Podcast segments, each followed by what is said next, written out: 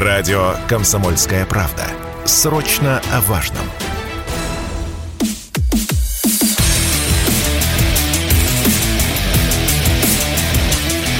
Программа с непримиримой позицией. Утренний Мардан. Всем здравствуйте! В эфире радио «Комсомольская правда». Я Сергей Мардан. Трансляция началась на YouTube-канале «Мардан 2.0». Подписывайтесь. Есть такая возможность. Если начали смотреть трансляцию, соответственно, начинайте со своего честного лайка. Ну, что я хотел сказать? Ну, в соответствии с вынесенной на обложку трансляции темой, вроде бы как э, таки начался контрнаступ под Херсоном. Ну и, соответственно, начали участников контрнаступа потихонечку наши хоронить как и водится. Тут много удивительного, честно говоря. Я вот когда начал читать первые новости, а, поначалу решил, ну, наверное, какая-то очередная дезинформация. Но ведь так же не может быть. Но ведь так не бывает, чтобы в течение двух месяцев а, ведется артиллерийская медиаподготовка массированно. То есть в течение двух месяцев, день за днем, десятки, сотни спикеров, журналистов, блогеров, политических деятелей при должностях рассказывают, что вот-вот сейчас, вот именно вот здесь начнется великое контрнаступление, и вот здесь решится судьба. И ты понимаешь, так не бывает военные планы никто никогда не раскрывает. То есть, наверное, они говорят про Херсон, чтобы ударить, ну, не знаю, там, под Харьковом, например. Но ведь так, военная хитрость же она такая? Нет. Современная военная хитрость, она не такая. Она действует по законам именно медийного жанра. То если, если ты своя аудитория, если, твоему, если ты своему зрителю, своему слушателю, читателю обещаешь вполне конкретный сюжет, ну, продолжение, допустим, какой-нибудь условной «Игры престолов», то в твоем продолжении должен присутствовать весь а, привычный набор персонажей, мест, сюжетов. Если ты в течение двух месяцев обещал блистательное, красивое, яркое наступление под Херсоном, вот а, и в сценографии должно быть синее херсонское небо, желтые пшеничные поля, посадки, тополя где-то на горизонте, как у Архипа Куинджи – уроженца Малороссии. Ну и так далее. Значит, ты должен таки это дать. Ну ты же обещал. И они это дали. В результате идет наступление по голой степи. Там есть посадки, естественно, Херсонская степь, ну и как и Донецкие степи, они так устроены. А, то есть а, еще при товарище Сталине, да раньше еще, при государях-императорах, степь ее перемежали посадками, чтобы не выдувало плодородный слой – чтобы было где стадам в жаркий полдень отдохнуть, ну и так далее. Я отвлекаюсь, простите. Вот в этих посадках сейчас закапывают захисников артой, без жалости, десятками, сотнями. Эти люди пошли в атаку. Нет, э, сказать, что они пошли без всякой надежды, нет, конечно, они пошли с надеждой. Там, в общем, люди воюют по-настоящему. Но те, кто их отправлял в атаку-то, они понимают, что надежды никакой нет, что они мертвецов отправляют. И эти люди вот сейчас еще живые, а через 6 часов они уже мертвецы. И никакой другой альтернативной судьбы у них нет, кроме как лечь от разрывов русских снарядов. Вот что там сейчас происходит.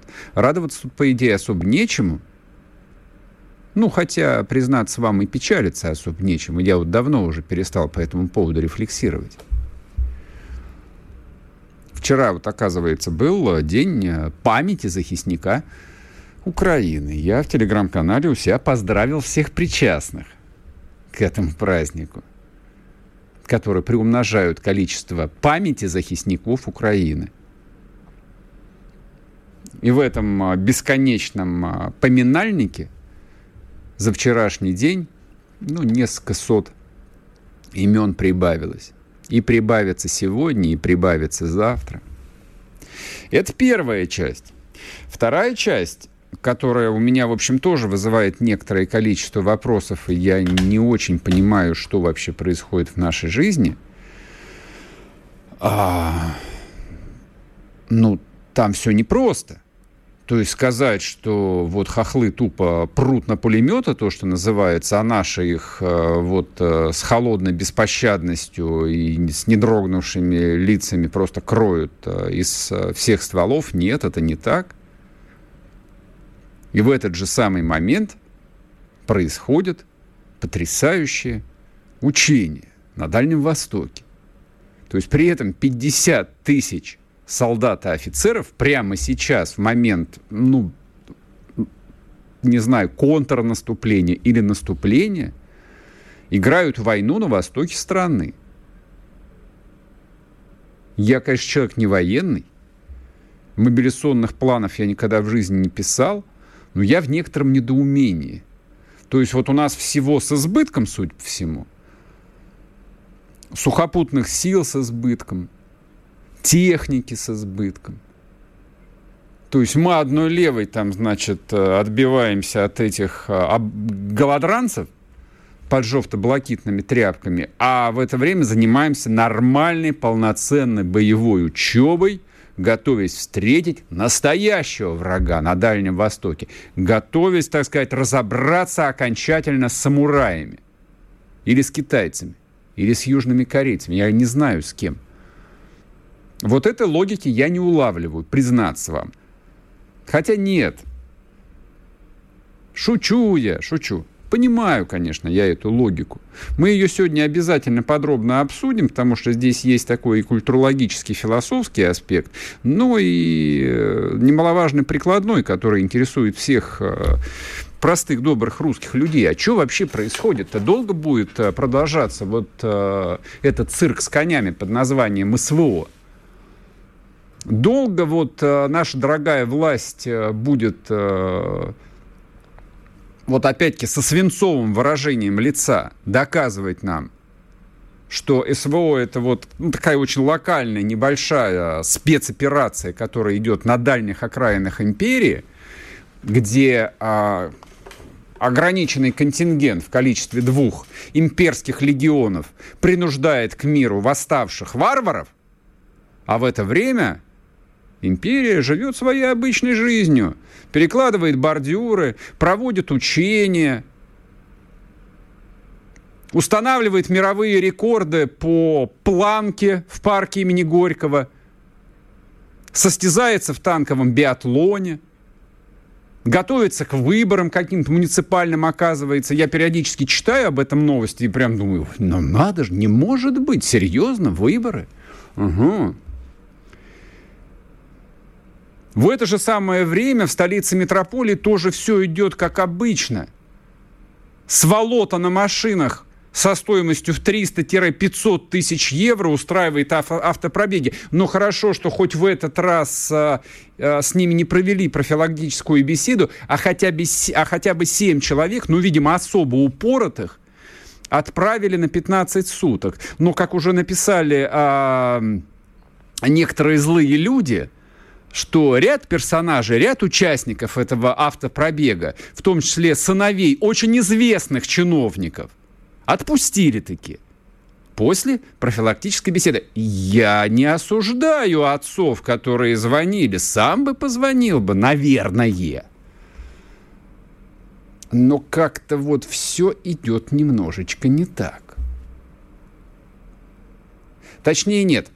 Все могло бы идти так – если бы действительно с варварами на западных границах можно было справиться силами всего лишь двух имперских легионов. Разгромить э, толпу бунтовщиков, отрубить головы вождям, пленных в цепях пригнать в Рим, распять их тут – а вся остальная часть империи действительно могла бы жить своей обычной жизнью. Но все идет немножечко не так. Нам-то ведь э, объективно противостоит гигантская, могущественная, самая богатая коалиция западных стран. Я, может, не Перельман, я, может, в математике не очень силен, но 2 плюс 2 я могу в уме сложить.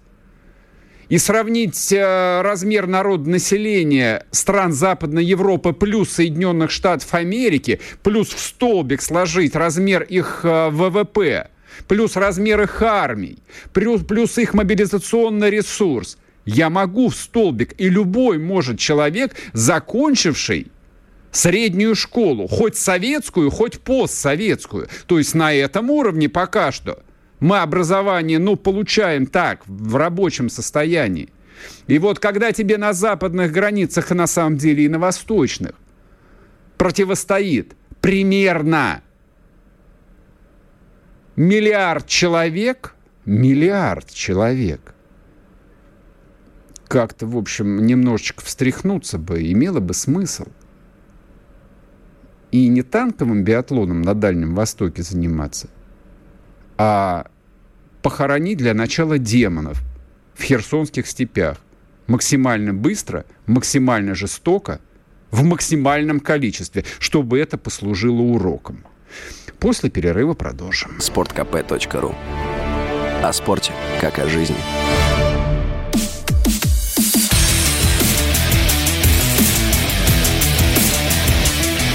Программа с непримиримой позицией.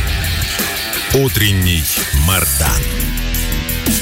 И снова здравствуйте. И снова в эфире радио «Комсомольская правда». Я Сергей Мардан. Итак, и так, и так, и так. Если вы смотрите трансляцию на Ютубе, вы большой молодец. Подпишитесь, не забудьте на YouTube канал Мардан 2.0 и начинайте лайкать в два раза сильнее, потому что к нам присоединяется военный эксперт Михаил Ануфриенко. Михаил Борисович, здрасте. Доброе утро.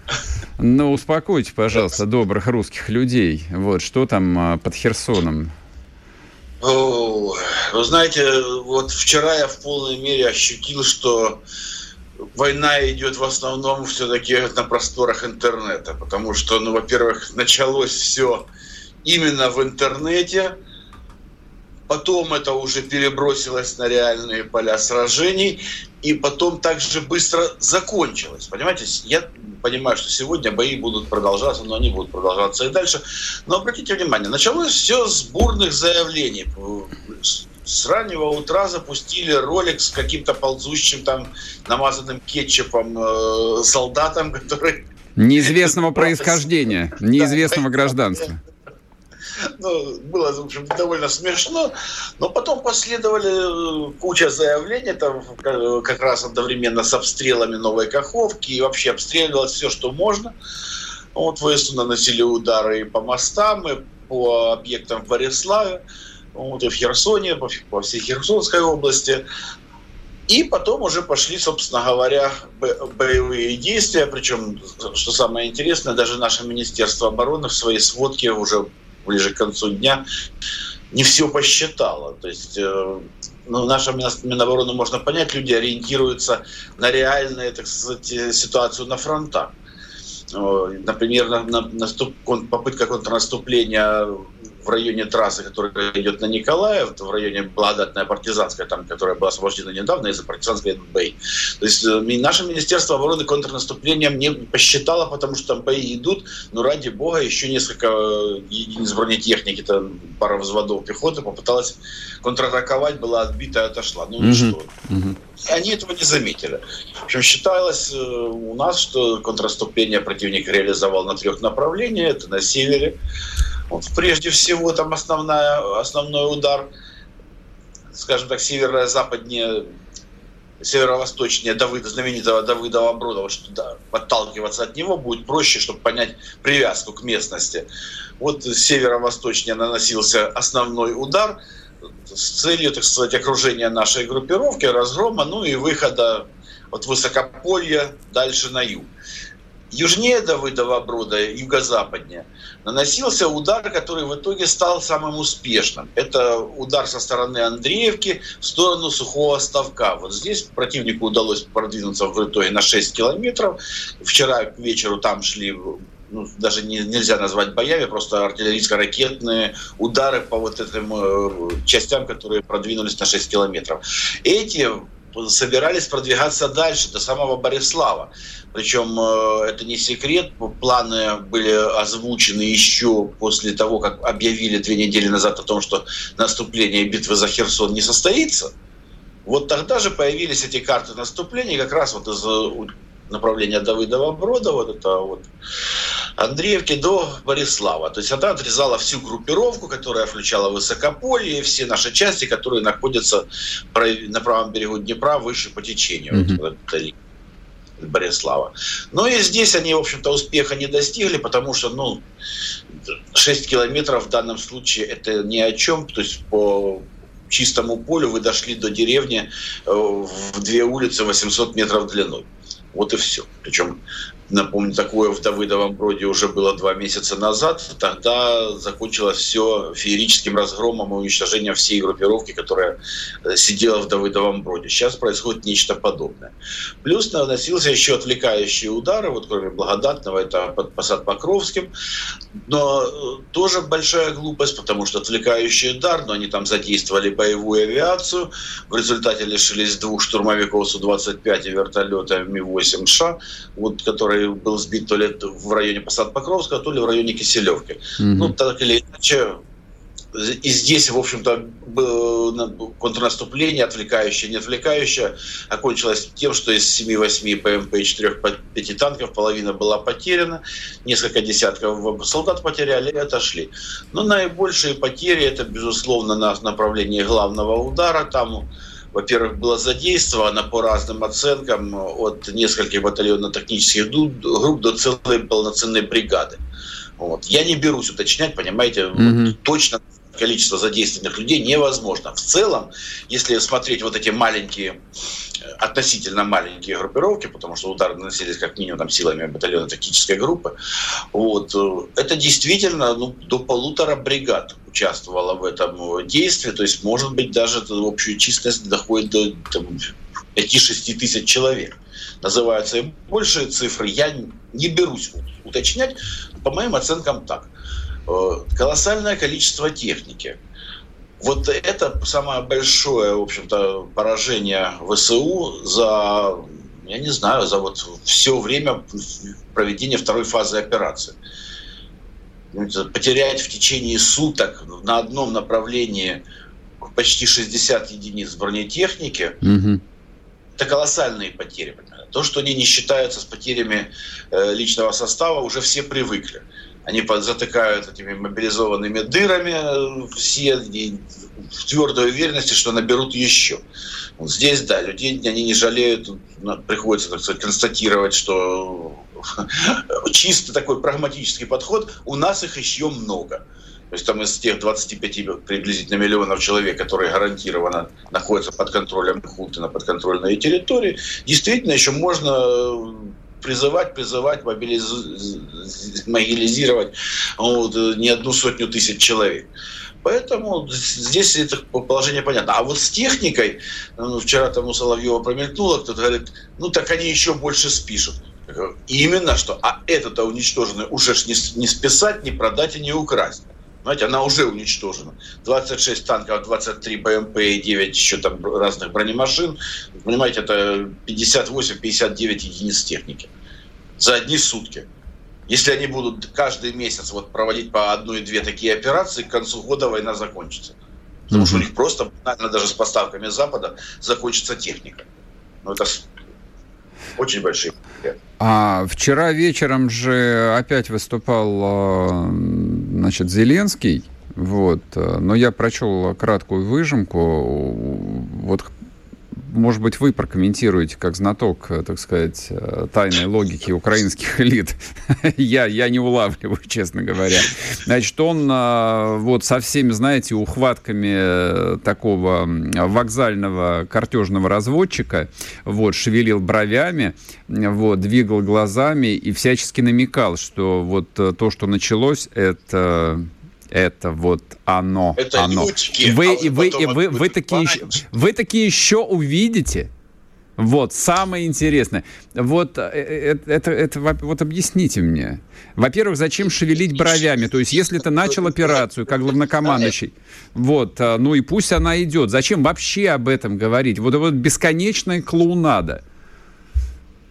Понимаете, там ситуация действительно складывалась, видимо, так, что было, ну, в общем, уже мы привыкли к этому. Наступление должно проходить в интернете. Поэтому начали они очень здорово, выступили с утра все, ну, понимаете, я да, да, даже понимаю, что это я только малую долю уловил. И мэр Одессы выступил, рассказал там, куда наступать, чего делать, там, то есть глава военно-гражданской ага, администрации ага. Одесской области. Вот. Следом за ним выступил Гиркин, который Стрелков тут же рассказал, все разбито, все раздраено, все мосты перебиты, враг перешел в наступление, которое трам-тарарам. После этого выступает глава там, вот, э, командования Юг, Гавенюка, там вообще, ну, кстати, язык без костей тоже. Мы все сейчас всех порвем, как тузик грелку. Потом проступает некоторая пауза, и та же Гуменюка, еще там говорящие Киеве, начинает говорить, ребята, не надо рассказывать о наступлении. Наступление требует тишины, и все быстро позатыкали рты. И что самое интересное, вот независимо от того, что там рассказывает Зеленский, в вечерней сводке Генштаба ВСУ о наступлении на Херсон не говорится вообще ничего. Ну, может быть, потому что там люди чуть более вменяемые, чем а, вот те, кто занимается публичной политикой. Ну, ну я не знаю, я просто к людям хорошо отношусь, да, даю последний шанс. Речь идет именно о том, что военные пытались в очередной раз убедить э, политическое руководство угу не лезть в авантюры с вполне очевидным провальным результатом, успеха не добились и выполняли действительно приказ Зеленского. Отсюда, так сказать, и такая, такое медийное освещение еще угу. не завершившегося процесса, и потом попытка его замять, когда стало понятно, что наступление, так сказать, ну, не состоялось, по крайней мере, успехом не завершилось, потому что можно, конечно, забыть и умолчать о потерях, как это обычно делает наш противник. Ну, вообще на фронте во время войны это общая практика. Но слухи-то расходятся, и слухи будут расходиться неизбежно и многократно превышать реальные потери. А замять это дело уже не удастся, потому что сами о нем же и раззвонили. Ну, вот, видимо, и разница в подаче информации связано именно с тем, что, скажем, условный Зеленский и условный генштаб ВСУ занимают прямо противоположные позиции не один месяц. Угу. Михаил Борисович, сейчас уйдем на одну минуту на новости, вернемся и продолжим. Михаил Онуфриенко, военный эксперт, журналист с нами, так что не отключайтесь. Радио «Комсомольская правда». Мы быстрее телеграм-каналов.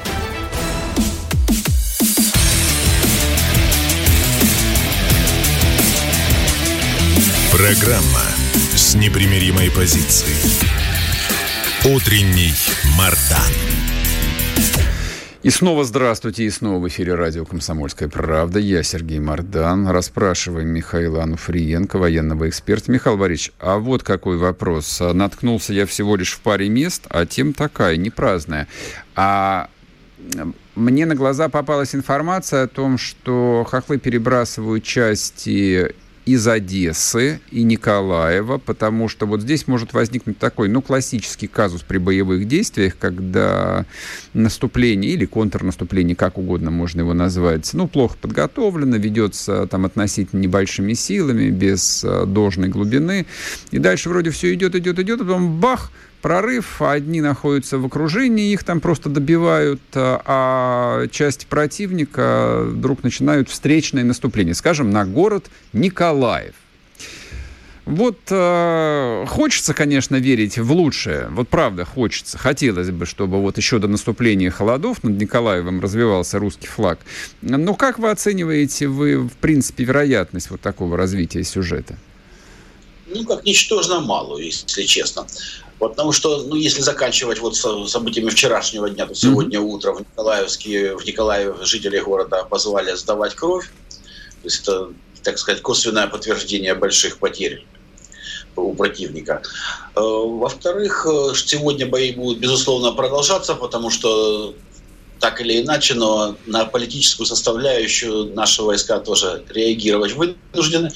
Поэтому независимо ни от чего, те вот прорвавшиеся части до сухого ставка будут уничтожаться в любом случае, даже если в этом нет, скажем, военной необходимости, угу. все равно будут э, ликвидировать и отодвигать на те позиции, которые они занимали до начала наступления. Что же касается наступления на Николаев, скажем, на, на плечах отступающего противника, то вот до сих пор за те вот месяцы так сказать, второго этапа СВО, так называемого, наши войска не демонстрировали вот подобных э, получения подобных приказов. Манев, идет... ман, маневренной войны мы не видели. Да, то есть идет планомерное уничтожение противника, и после того, как он отходит занимаемых позиций, мы занимаем mm-hmm. их. Вот такого, что, причем я имею в виду не локальные масштабы, там это происходит постоянно, а именно в масштабах вот Николаева освобождения, да, что на, на плечах отступающего противника, используя панические настроения, увеличивать огневой шквал, переносить его дальше и наступать именно наступая на пятки отступающему противнику. Такого, в общем-то, не было ни разу. Mm-hmm. Думаю, что не будет и сейчас. Ну и ко всему прочему, здесь объективная реальность. Николаев большой город. Для его освобождения нужно действительно большое количество людей. Одно дело начальный этап СВО, когда не было многоэшелонированной подготовленной обороны у противника, можно было войти в город и действительно, пользуясь паническим состоянием, его освободить, как освободили Херсон, практически без уличных боев. Сейчас это невозможно.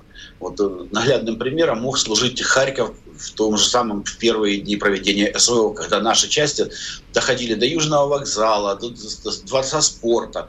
То есть это уже, в общем-то, подход непосредственно к центру города. Mm-hmm. В гидропарке находились в общем, ну, суть была в том, что действительно колоссальная часть города, большая часть города уже находилась под не под контролем наших вооруженных сил, но наши вооруженные силы там находились по 240-тысячному спальному району Алексеевки, раскатывали «Тигры» вообще совершенно спокойно, не находясь под огнем.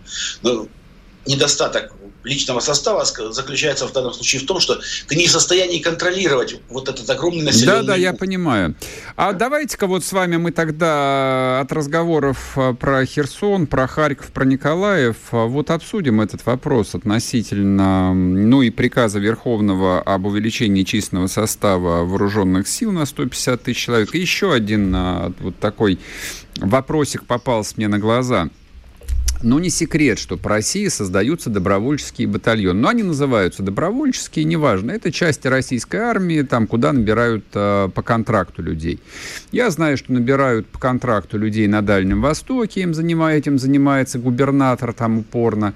А, два батальона в Казани, например, э, сформированы. Да много где. Но вот в такой вот, в корневой, в глубинной России идет формирование э, боевых частей – и там этим занимаются местные власти на полном серьезе. А, на глаза мне попалась заметка про город Петербург. Я уж не знаю, насколько это правда, но поскольку я оттуда вернулся всего день как, а, могу сказать, да, это правда. В Питере объявили о том, что три батальона они будут собирать, а, но объявили и забыли. То есть в Питере не до этого. В Питере туристический сезон. В Питере туристы, значит, люди на самокатах ездят, а, пьют пиво и все остальное. Хотя, казалось бы, 5,5 миллионов населения, то есть а, батальонов 5 с легкостью могли бы выставить. Или давайте возьму, а, Москву возьмем. То есть московская агломерация – это под 15 миллионов в совокупности. Но я думаю, что батальонов 15 легко бы Москва могла бы собрать. Но кроме бессмысленных плакатиков а, «все у нас получится» с буквой «З», а тут ничего нет. Вот как вы думаете, нет ли здесь ну, такой вот э, некоторой э, нелогичности, нелогичности? То есть на фронте не хватает там реально штурмовой пехоты, и мы об этом с вами прямо говорим, что как не очень понятно, какими силами э, мы будем брать Николаев, а там еще Одесса впереди. И при этом вот, э, ну так, готовимся к 3 сентября и будем дальше петь Шафутинского. Ну, на самом деле здесь нет никаких э, ничего удивительного, потому что если взять любые государства мира, то окажется, что в крупных городах и в столицах население как правило, наиболее индифферентно относятся к вот подобным вызовам. И это та, те агломерации, где люди до последнего живут обычной жизнью. Причем как раз в этих городах всегда очень сильны там протестные настроения и так далее. Определяется это чисто объективными причинами. Здесь собираются большие деньги, здесь сюда стекаются люди, которые строят свою жизнь, ориентируясь на деньги, коммерческий успех, на то, чтобы стать там, большими бизнесменами, политиками, чиновниками и так далее. Угу. И вот это, эти настроения, безусловно, в значительной части общества и Москвы, и Петербурга, если говорить конкретно о России, приводят к тому, что очень большая доля населения индифферентно относится вот к подобным событиям. Для того, чтобы переломить эту ситуацию, нужно действительно иметь качественно другой подход в организации вот тех же э, набора добровольцев. Это если вспомнить 14-15 год, то видно, какой был шквал помощи Донбассу ну, в той же самой Москве, когда приехал там первый раз э, в середине лета 2014 года, mm-hmm, да, да. действительно был поражен вот, э, объемом вот этого энтузиазма и людей, которые участвовали в событиях на Донбассе, причем совершенно, кстати, по собственной воле. Абсолютно. Абс- никаких, да, никакого участия ни мэрии, ни фигерий тут вообще было никому не да. нужно. Да, все самоорганизовывалось. Сейчас ситуация иная, и отчасти я так подозреваю, что э, вызвано это неготовностью нашей логистической системы армейской принять большее количество людей. То есть в конечном итоге в Министерстве обороны смотрят там, угу. сколько вот там 137 тысяч, но у нас и с этим будут проблемы, -то, потому что их же не просто надо принять в армию, это можно сделать легко. У нас нет столько винтовок, как известно. Нет, винтовки у нас бог с ним, все-то это есть. Mm-hmm. Вот третий армейский корпус, о котором пишут э, на Западе, прекрасно вооружается, в том числе АК-12. Они все получают на вооружение вместо автоматов предыдущих э, выпусков. То есть, э, ну, и Т-90 прорыв, и БМП-3. То есть, с вооружением тоже все хорошо, и с обучением все нормально. Так, а, Но... А чем? А что не хватает я не пойму не хватает э, именно системы армейских тылов фронта. То есть этих же людей нужно направить на Донбасс и снабжать их десятками тысяч тонн боеприпасов. А, понятно. есть нужно создать вот эту инфраструктуру, которая обеспечит э, там 150-тысячные еще дополнительные силы. Это постоянный поток, который должен проходить. Mm-hmm, а вот с логистикой у нас вечная проблема. Ну, собственно, в любой армии это проблема колоссальная, mm-hmm. тем более во время войны. А на Донбассе, который достаточно сильно разбит, разбиты и мосты, и дороги, и э, ограниченная пропускная способность железных дорог. Такая проблема есть. Причем для этого нужно организовать, вот ко всему прочему, не просто там 137 тысяч солдат, а еще, грубо говоря, 100 тысяч человек, которые будут организовывать подвоз боеприпасов, помывку, постирушки, приготовление еды ну, и прочее, прочее. То есть очень большой объем работ, которые не видны на самом деле, которые не выходят на фронт, но вот эта логистика должна быть организована. И у нас это займет не один месяц, а что осложняется еще и тем, что мы что не воюем. У нас специальная военная операция, чем, кстати, пользуются те же самые мэрии Москвы и Санкт-Петербурга и многих других mm-hmm. городов. Потому что для чиновника, а что? Мы живем гражданской обычной да, жизнью. Да, да, да, да. Какие вопросы, да. У нас, да, войны, как известно, нет. В частности, еще и в том, что э, во время военных действий создался, был бы создан Государственный комитет обороны. Вот, или его функции были переданы Совбезу, например. Mm-hmm. И там бы оперативно решались те вопросы и проблемы, которые существуют в любой сфере государства, механизма, которые мешают проведению военных действий. Но в рамках специальной военной операции такой механизм не создан. И зачастую, когда обращаясь, вот вспомните, сколько скандалов было с таможнями, которые не Да, да, понятно, понятно, да. понятно. Вот. А, а те говорят, а у нас инструкция, у нас приказ, а мы не получали ценных указаний. И это абсолютно всех чиновников касается. Будем ждать, будем ждать, когда да. они получат, наконец, да, когда им скажут распечатать очередной конверт. А, Михаил да. Борисович, уходим на новости. Благодарю вас. Михаил Ануфриенко, военный эксперт, журналист, был с нами. После перерыва продолжим.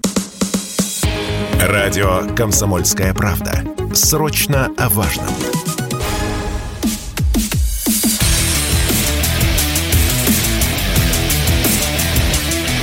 Программа с непримиримой позицией. Утренний Мардан. И снова здравствуйте, и снова в эфире радио «Комсомольская правда». Я Сергей Мордан. Но еще сегодняшние события, которые будут жевать весь день, поэтому давайте я э, сэкономлю вам немного времени, нервов и проведу краткий ликбез. А, вроде бы как а, миссия МАГАТЭ отправилась на Запорожскую атомную электрическую станцию, про которую вчера подробно говорили, и, в общем, как бы всю картину мира я нарисовал, и что там происходит, и почему такой большой кипиш, и что с Запорожской АЭС будет. Еще пару слов добавлю, конечно, что с ней будет. Но вот эта вот история с а, миссией МАГАТЭ, честно говоря, для, лично для меня а, выглядит примерно так же. Непонятно, и, естественно, когда русскому человеку что-то непонятно, во время войны он сразу начинает подозревать измену. Вот я такой же. Вот я такой же параноик. Когда мне что-то непонятно, я тут же начинаю подозревать измену, хотя прекрасно понимаю, что это не измена, это просто банальная глупость, а, идиотизм, такой вот, вот типичный русский идиотизм, вот, который присущ а, российской бюрократии. А, ну и плюс а, желание подзаработать подзаработать. Вот э, в этом смысле э, русский человек, он, э, он нормальный. Он нормальный. Он поэтому прошел от океана до океана, потому что очень хотел заработать. Причем по-быстрому заработать. Вот, так что не надо себя за это корить. Это как раз хорошая черта. Так вот, что же за, что, что с этой АЭС? За каким бесом а, туда поедет миссия МАГАТЭ? Вроде бы как миссия МАГАТЭ ну, так вот нам официальные спикеры российские это преподносили, должны будут приехать на место, все увидеть своими глазами и сказать мировому общественному мнению, что русские на самом деле белые и пушистые. Вот они ни в чем не виноваты. И во всем виноваты хохлы проклятые, которые совершенно разум потеряли и из пушек снарядами стреляют по ядерной электростанции и даже по хранилищу ядерных отходов кто-нибудь в это верит всерьез? Вот кто-нибудь верит в такой сценарий, что действительно приедут международные чиновники, а международная бюрократия — это люди вообще конченые на самом деле, то есть люди, которые вообще а, а, озабочены по жизни только тем, а, чтобы сохранить свои места, свои деньги, вот свой образ жизни и так далее. Их ничего больше не интересует в международные чиновники, в международные организации никакие нормальные люди работать не идут и не могут туда идти. Плюс ни для кого же не является секретом, что за прошедшие 30 лет Россия утратила свое влияние во всех практически международных структурах. Мы нигде ничего не решаем. Мы везде можем голосовать, можем протестовать, можем выражать озабоченность, можем платить, и мы платим везде, но никакого веса у нас нет, соответственно, ни на что повлиять мы через эти структуры не можем. Вот ровно то же самое касается и МАГАТЭ. Наш номер в этой самой МАГАТЭ 16 15. Поэтому а, все протоколы, я в этом абсолютно уверен, уже написаны. И в этих протоколах в лучшем случае, в лучшем случае будет сказано о том, что МАГАТЭ выражает озабоченность, призывает все стороны а, демилитаризовать территорию Запорожской АЭС, прекратить стрелять, бла-бла-бла, бла-бла-бла, бла-бла-бла, бла-бла-бла. Вот что это будет в лучшем случае. Ну и, соответственно, а зачем все это было? Чтобы что? Нам зачем комиссия МАГАТЭ, если мы контролируем, если русская армия контролирует территорию Энергодара полгода, нам зачем какая-то комиссия МАГАТЭ? Почему Россия должна кому-то жаловаться, призывать каких-то третейских судей, э, взывать к общественному мнению? Это та же самая ситуация, что и с зерновой сделкой. Да плевать я хотел на мнение международного сообщества. Плевать я хотел. Вот это я, я, это мое мнение оно неофициально, оно не является ничьим, кроме моего. Но вот мое мнение, что мне совершенно все равно, что кто-то будет говорить, писать о том, что из-за действий России голод в Северной Африке. Ну, хорошо, пусть пишут. И чё? Ну, вывезли вы миллион тонн украинского зерна. Кому от этого стало лучше? Ну, некоторым, э, так сказать, э, украинским, э, ну, на самом деле, не украинским, а капиталистам, торговцам стало лучше, они заработали денег. А еще кому стало лучше? Ну, тем, кто участвовал в этой схеме, некоторому количеству людей, тоже стало лучше. Они тоже заработали там какое-то количество десятков миллионов долларов комиссии. А еще кому стало лучше? России стало от этого лучше? Нет. Да нет, конечно. Россия от этого лучше не стала. И от визита комиссии МАГАТЭ на Запорожскую АЭС России точно лучше не станет. Наш имидж хотя есть ли кому-то дело до нашего имиджа, ну, предположим, наш имидж от а, этого визита не улучшится. А скорее всего, будет та же самая ситуация, как с миссией ОБСЕ на Донбассе, которая занималась шпионажем. Не вся, конечно, не вся. Ряд сотрудников ОБСЕ занимался шпионажем и передавал данные украинской артиллерии. Вот чем занималась миссия ОБСЕ на Донбассе. Ну хорошо, ладно, это было до 24 февраля, мы были тогда тупые. Мы многих вещей не понимали, мы хотели играть по правилам. Ну, вроде бы как мы разобрались с этим.